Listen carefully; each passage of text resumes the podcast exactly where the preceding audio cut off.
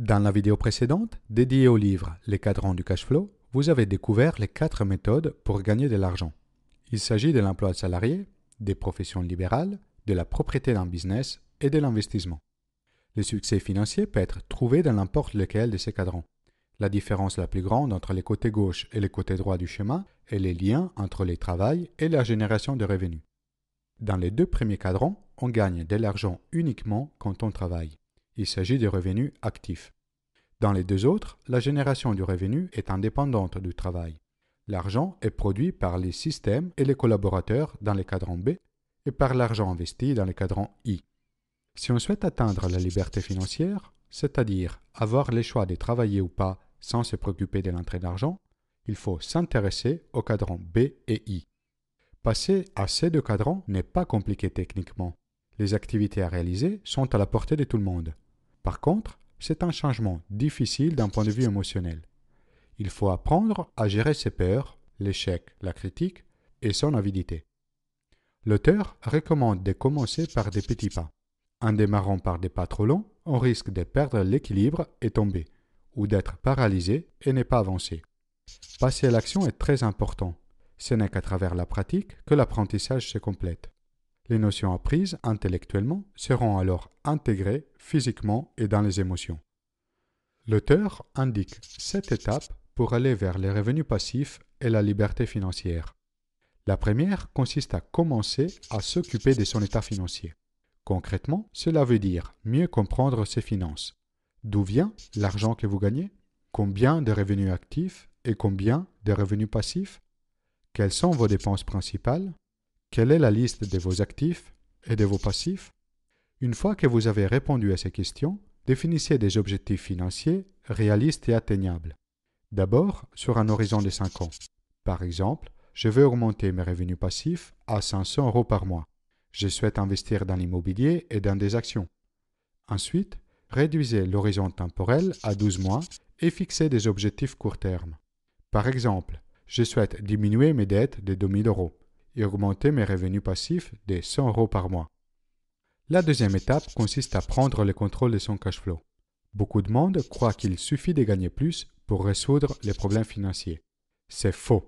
Tant que l'on n'apprend pas à bien gérer son cash flow, c'est-à-dire dépenser moins de ce que l'on gagne, avoir plus d'argent risque d'empirer les choses. Il faut apprendre à vivre en dessous de ses moyens avant de vouloir les éteindre.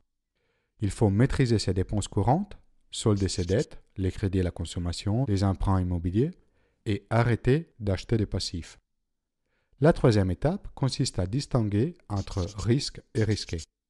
L'amélioration de ses connaissances financières permet de maîtriser les risques. Ne pas s'intéresser à ses finances est par contre risqué.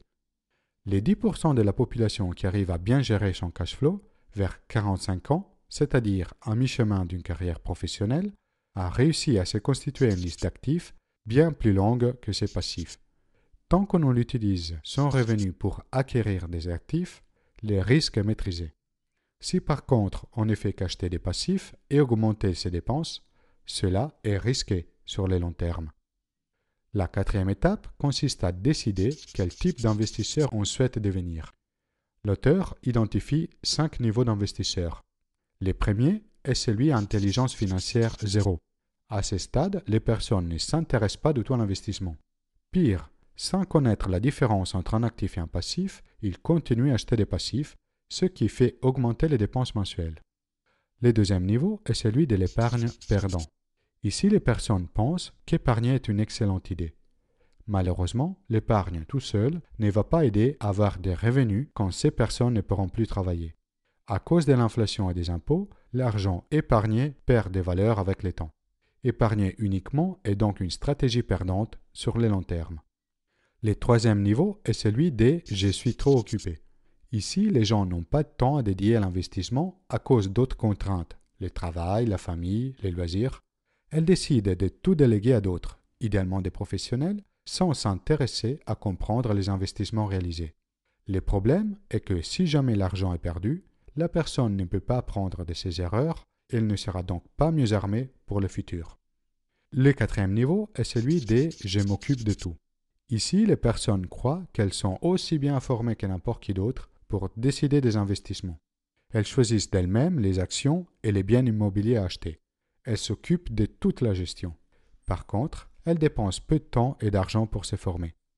Le cinquième niveau est celui du vrai capitaliste. Ici, on retrouve les investisseurs les plus riches.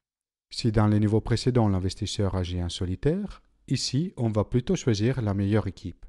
Il peut s'agir de son banquier et de son comptable, d'un avocat ou encore d'autres investisseurs pour un projet en commun.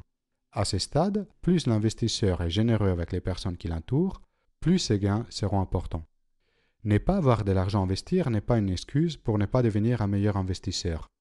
Pour se préparer à passer à un niveau supérieur, on n'a pas besoin de plus d'argent, il suffit de dédier du temps pour alimenter ses connaissances financières. La cinquième étape consiste à trouver des mentors. Un mentor est une personne qui a déjà réalisé les objectifs que l'on souhaite atteindre. Elle peut donc nous aider à différencier ce qui est important de ce qui ne l'est pas. Attention à la source des conseils qui nous sont donnés. Souvent, nous écoutons les conseils des proches qui, malgré leurs bonnes intentions, ne sont pas des investisseurs confirmés. Afin de se faire aider, il vaut mieux chercher les conseils de ceux qui ont déjà parcouru le chemin que l'on souhaite suivre. La sixième étape consiste à faire de l'échec une force. Très souvent, la peur de l'échec empêche de passer à l'action même quand on est bien informé. Nous avons peur de faire des erreurs ou d'être rejetés par les autres. La mauvaise manière de réagir à un échec est de construire un mur de protection pour éviter tout échec futur. La bonne manière est au contraire de l'utiliser comme une fondation pour grandir ultérieurement. Il est normal de faire des erreurs quand on essaie de nouvelles choses. En apprenant de nos erreurs, nous pouvons renforcer notre caractère. La septième et dernière étape consiste à avoir confiance en soi. Vous avez déjà en vous-même tout ce qu'il faut pour atteindre le succès financier. Pour le matérialiser, il vous faut du désir, de la détermination et de la confiance en vos capacités. Les pensées que vous cultivez sont capitales pour la réussite de vos plans. En faisant attention aux mots que vous utilisez, vous pouvez découvrir vos croyances limitantes et vos doutes.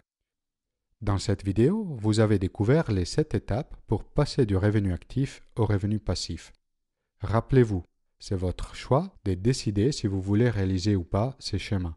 Si la réponse est positive, vous connaissez maintenant la recette à suivre. À quelle étape de ce parcours vous vous trouvez? Quelles sont vos difficultés principales pour avancer? Laissez un commentaire ci-dessous. Vous pouvez télécharger gratuitement la mindcard de cette vidéo depuis mon site internet mindparachutes.com. Si vous avez aimé la vidéo, inscrivez-vous à ma chaîne YouTube et partagez la vidéo autour de vous.